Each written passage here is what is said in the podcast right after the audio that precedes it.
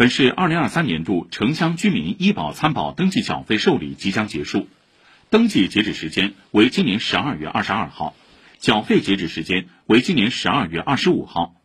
市医保部门表示，希望符合条件的居民在规定期限内及时办理登记参保手续，及时缴费，确保个人医疗保险待遇及时享受。请听报道。今年，针对不同年龄参保人员办理医保业务的特点，在持续优化线上线下双通道缴费的基础上，新增个人账户家庭共计缴费。长宁区医保中心副主任吴颖说，组建家庭共计网的市民，只要通过随身办市民云 APP、微信小程序或支付宝小程序，选择共计缴费使用方式即可。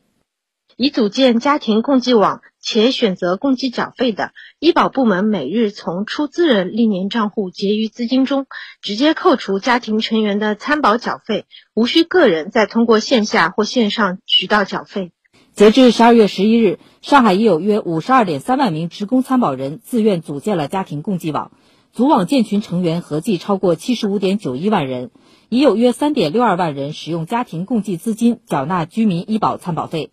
市民李先生今年八月组网，家里一岁宝宝看病费用可以使用李先生历年医保账户余额，原本沉淀的资金盘活了。宝宝呢，居民保险呢可以直接在网上进行一个申请和缴费了。那么现在天气比较冷，不用像以前那样的特地去社区事务受理中心啊排队办理，到时候呢系统就会进行一个自动的扣款，也是非常的方便。